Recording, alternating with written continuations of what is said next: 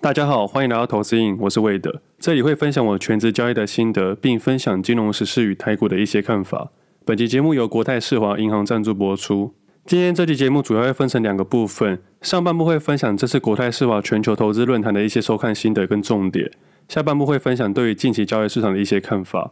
这次的论坛主要由国泰世华银行首席经济学家林启超先生，以及瑞信亚太区私人银行大中华副主席陶东来分享对于二零二二年的看法。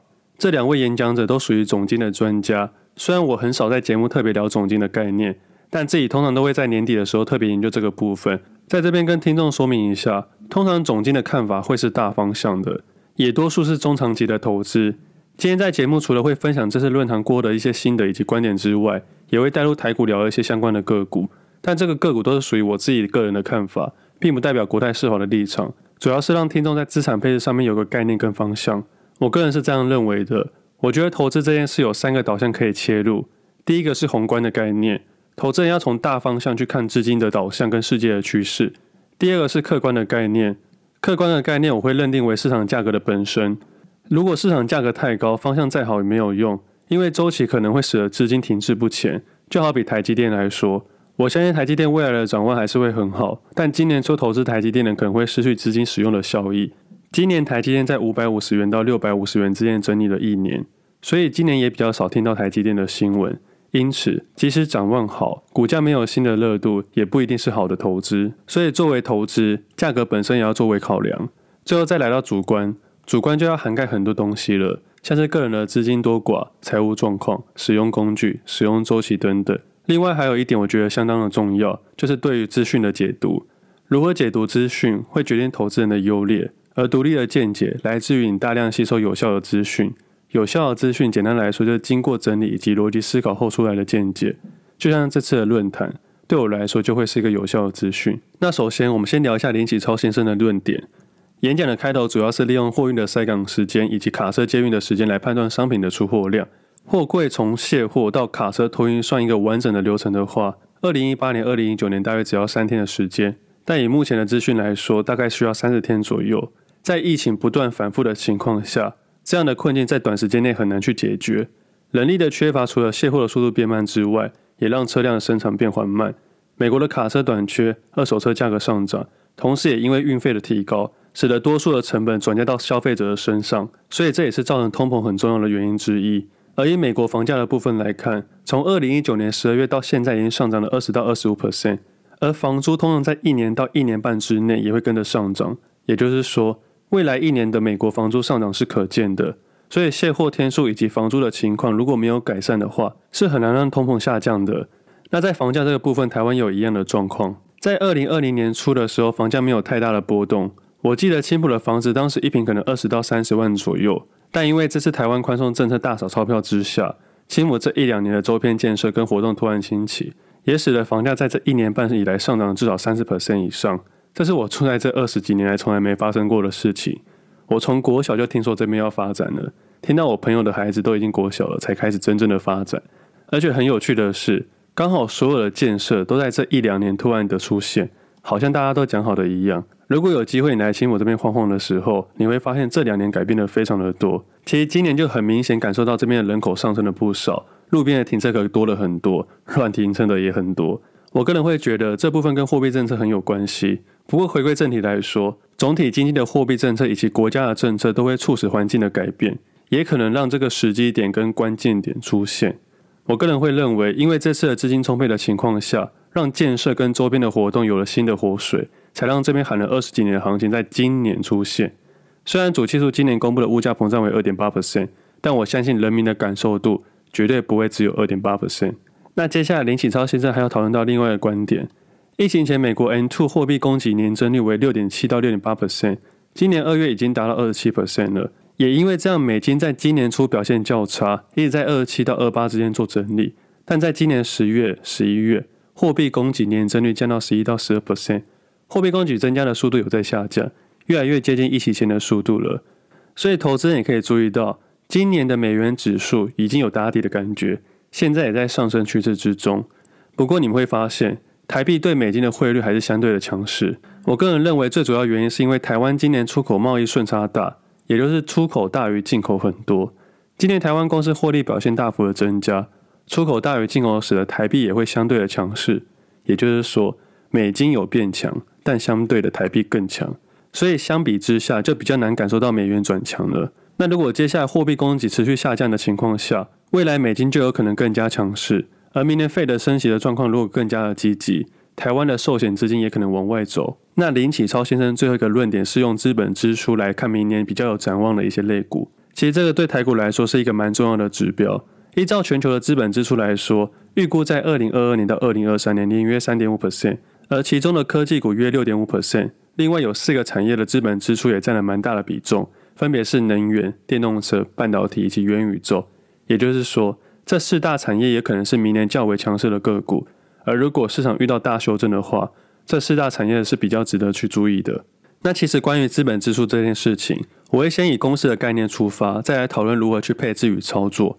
以公司的立场来说，假设看好未来发展或是有新订单需求时，会在新的一年提高资本支出的预算，这是内部人的想法跟决策。而提高资本支出就有机会放在更高的获利目标，但提高资本支出的情况下，相对的配息的部分就可能下降。假设公司把更多的资源拿去发展，回馈给股东的现金股利就会相对小，但可能换来的是股价的上涨空间。不过，台湾多数投资人喜欢配息，所以公司就要在这部分做出考量。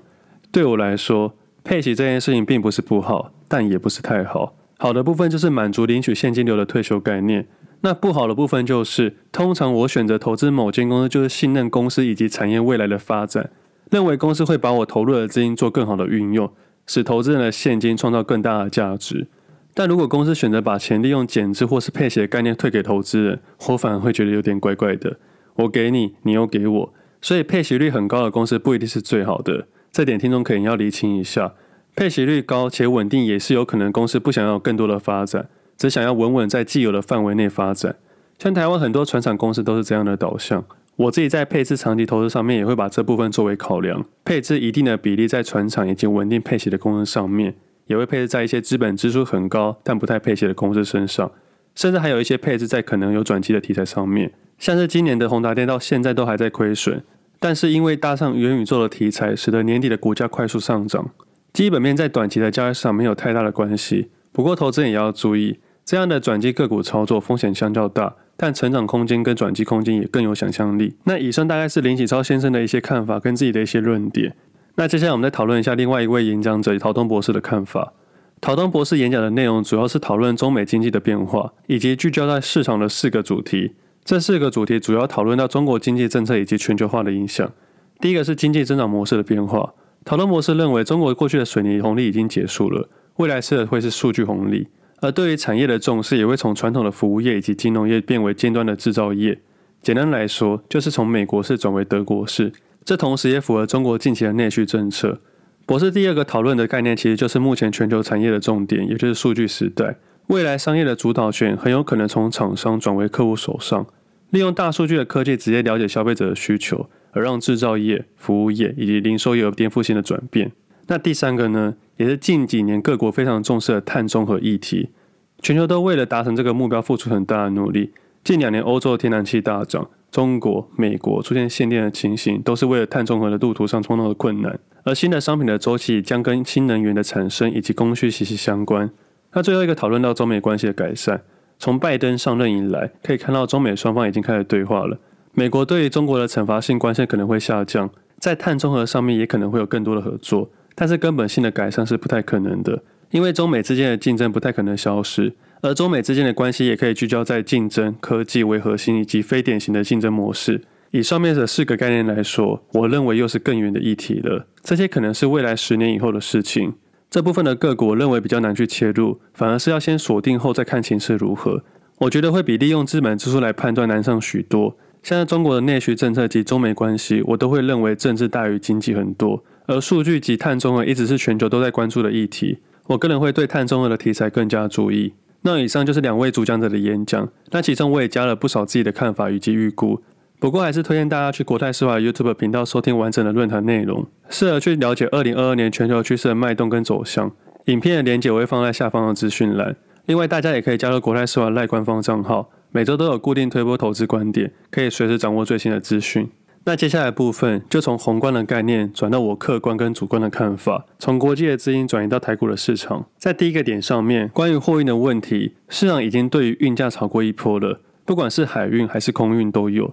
所以今年上半年台股炒作的个股是海运股，下半年炒作的是航空股。但是接下来呢，我就会试着去思考接下来可能的议题。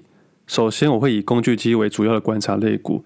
如果以推演效果来说，这两年货运涨价带来运输类立即的新的获利，但后期的基础建设就可能带来是传统工具机的成长。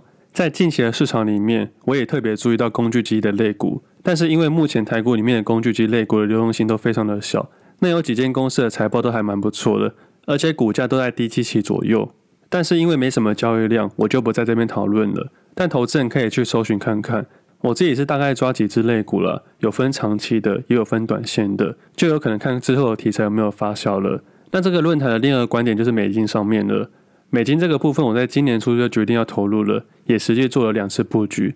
但这个决定是我去年决定的。不过，因为疫情的迟迟不肯结束，也把我整个周期往后延了，所以目前美金的长期投资没有什么动作，而明年应该也不会有动作。但是以总金的导向来说，还是在我好的方向上面。至少美金的指数开始缓缓上升，货币供给年增率下降，后疫情的货币流通以及台湾贸易顺逆差等等，我个人会认为这个趋势还没改变，只是周期拉得更长了。但是在做这笔投资的时候，当时就认定为长期投资，自然就不会在这时候慌张了。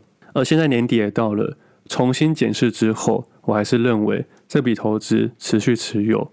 那明年的短线观点来说，可能会以资本支出较高的四大产业为主轴，像是元宇宙、半导体、电动车、能源类股为看点。但这部分还是要看市场的行情有没有符合自己心中的预期再做决定。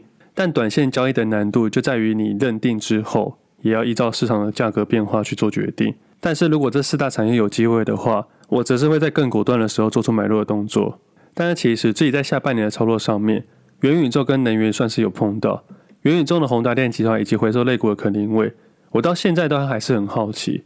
可伶卫明明今年上涨了六十 percent 以上，但市场竟然没有人在讨论。以自己的操作上面来说，可伶卫的走势比宏达电更快拉出自己的成本区。我在想，大家可能对于传产类还是比较没有兴趣。对那种科技很炫的东西，会有更大的想象空间。但其实能源类股上面还有太阳能类股跟风力概念类股，不知道听众有没有发现，在十一月二十二号的时候聊到茂迪。当时在节目的一开始是利用台积电投资失败的例子跟大家分享。那会在当时分享是因为刚好注意到太阳能类股出现的热度。那其实也有发现到，在这次的震荡之中，太阳能类股反而是缓缓上升的。那能源类股中的风力概念类股在今天也出现了比较大的行情。那其实，在风力概念类股上面，自己在九月底的时候有交易到，但操作几天就离开了，因为在之后没有太明显的涨势。那今天刚好又重新观察到世纪钢，除了风力概念以外。近期的钢铁类股也比较强势，像是今天的中钢跟东河钢铁，还有前阵子到今天都表现不错的中鸿，整个钢铁类股在今天的表现都还算不错的。那其实近期还有分析到两只个股比较特别，就是台向跟中向。其实以今天来说，台向已经创了七年的新高了。其实在今年五月的时候就把它列入了长期观察名单之内了，一直到近期才跑到我的短线右侧名单之中。不过台湾的市场很奇怪，对于这种传产类股都不太会讨论，可能在话题上面没有什么好炒的吧。那除了刚刚聊的这些类股，其实在前阵子最强势的是游戏类股，除了橘子以外，其他的个股在同一时间也轮动了起来。今年下半年应该有明显感受到资金的轮动速度非常的快，难度相对提高，但这也是我一直认知的市场，轮动的很快，但一直都有强势股，所以从去年到今年还是老话一句。市场总有派对。其实前阵子因为一些原因出现了短线个股的部位，但在这几天也快速的建立自己想要的一些部位。主要目前的部位比较分散，比较没有集中在一些个股上面，但尽量都让个股在右侧交易的名单之中。除了追一些强势股的短打，还有做一些低基期的布局。像是近期的面板类股就有出现蛮大的热度。其实，在选股上面有很多概念逻辑，必须实际交易才会知道。我随便举两个例子来说，假设我同时买了台象，也同时买了群创。但我买群创的部位一定会大于台下的部位，原因是因为流动性跟滑价的问题。台下的每个 tick 大概十到一百张左右，所以每个 tick 是几十万到几百万左右。但在群创上面，每一个内外盘上面大概是千张到万张左右，也就是说每个价位上面都是几千万到几亿之间的部位，所以相较之下，流动性的问题会比较少一点点。但我还是要强调一下，流动性这件事情是双面刃。可以当做优势，也可以当做劣势，看你要怎么去交易。那除了这以上这些个股以外，近期还有注意到轮胎类股。那最近缓缓上涨的个股都是那些船厂类股上面，都是那些大家不太喜欢的个股。那以上分享这些大概是市场上面的一些客观的行情。那以我目前的操作来说，我的码都选好了，但哪些个股会如预期，我就会快速的做出减码跟加码的动作。那如果不如预期的话，就会做出停损跟退场的动作。假设全部不如预期。我可能就重新来过了。那其实近期还有交易到大立光了，只是我觉得大家应该对它比较没有兴趣，主要是利用库藏股的概念去做交易。我对于库藏股的看法，除了它定价区间以外，也会去注意到它收购的时间。但是对我来说，最重要的是公司老板的诚信。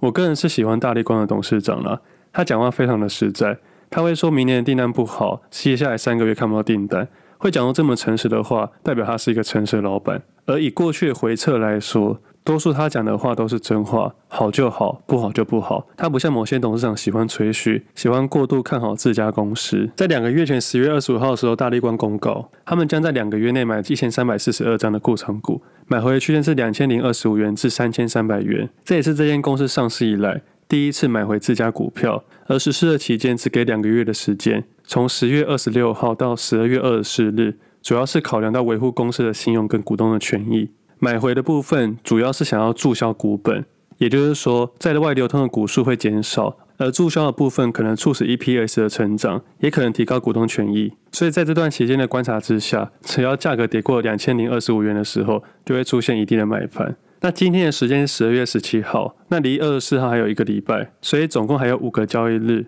那以最新公告来说，十一月二十六号以前，大立光累计买回了五百八十张的库存股，执行率为四十三点一 percent，等于公司在一个月内砸下了十二点十三亿元，买回的均价为两千零九十元。那目前可能还有超过六百张的空间可以去买进，也就是说信心跟资金都有了，就看市场怎么去考量了。那关于区间的上下缘来说，通常区间的下缘会有一定的买盘，因为这是公司派跟市场派的一个共识。对于公司派来说，这是内部人定价的；而对市场派来说，价格区间的下缘是一个信心的参考指标。所以相较之下，期望值可能会大一些。不过，如果你会认为说库藏股这样就一定会赚钱吗？其实不然，也有可能会有失败的例子。因为如果市场有更大的卖盘持续去卖超的话，那市场可能会快速下跌。那公司的库藏股可能会买在更低的价格，但至少在下跌的时候，有呈现公司会持续买进。但这个区间的上缘就不太可能会有去追了，因为以公司的立场来说，超过这个区间的上缘，他们就不打算买进了。那上礼拜刚刚写一篇库藏股的文章在 Pressway 里面，里面有更多更完整的内容，有兴趣的听众可以去看一下。Pressway 的文章上面有提到其他的个股，也有提到一些失败的例子。那近期 Pressway 的官网有一些活动，有九折的优惠，不过好像剩下两天的时间。有兴趣的投资人可以去看一下。那这次大力光的例子，还有发现到一件很有趣的事情。这段时间有三个位置点外资大量卖出，但融资大增。外资的卖压似乎被短线融资买光了。多数人喜欢看外资的买卖动向，不是说完全不行，只是刚好分享这个例子，告诉大家外资也可能卖到相对的低点。用融资的人不一定是散户，这部分就可能打破大家对于投资的观念了。你可以看筹码，你可以看新闻，你可以看基本面。其实我这些东西都会去看。但是我最终还是会相信价格，价格不如预期，时间不如预期，我就会离开了。就像今年美金来说好了，今年二月跟五月分别买了两次美金，那现在到了年底了，我就会去回顾一下我当初看的理由有没有消失。那这段时间研究下来，我要的理由还没有消失，所以我打算持续持有。那假设价格跌到二十七、二十六，甚至跌到二十五的时候，我就有可能做出退场的动作，所以退场的理由有考虑到两个点，一个是价格，另一个是时间。在不如预期时重新去检讨，如果这个理由还存在的话，在心理上面就是个新的建立了。所以以上这些概念就是我从宏观、客观、主观的一些想法。虽然我很少特别讨论到总经的部分，是因为有时候我会认为说，这些总经的概念应该是投资人本身就要去懂的。你要对投资这件事情充满了好奇心，你才可能去搜寻你自己认为有用的资源。就像这次的论坛来说，我因为看到货运的表现而去观察到工具机类股，在工具机类股上面的研究就是个金的部分了。从一个地方延伸到另外一个地方，就是你对于投资或是交易的好奇心。但如果你没有这个好奇心，那就是你对于这件事没有热情，没有热情就很难持续下去。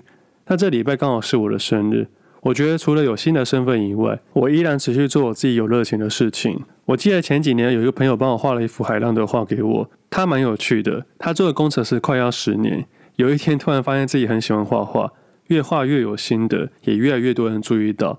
他为了追寻自己的梦想，勇敢离职，放弃了工程师的工作。当时他画了一幅画给我，他说我给他的感觉像海浪一样有生命力。我一直挂在我家的客厅上面，提醒了自己：我们每一个人都应该勇敢跟自己的热情走，因为只有跟随自己的热情，你的人生才会有一波一波的行情。最后，想要在三十一岁生日的时候分享给各位一段话：热情是一股强劲的力量，它让你超越世俗的标准，以自身的价值与想望为基准经营人生。你可以在每次生日的时候问问自己：你的热情在哪里？你的基准就会在哪里。每年生日后的行情取决于你的热情。那我们今天的节目先到这里，我们下次见，拜拜。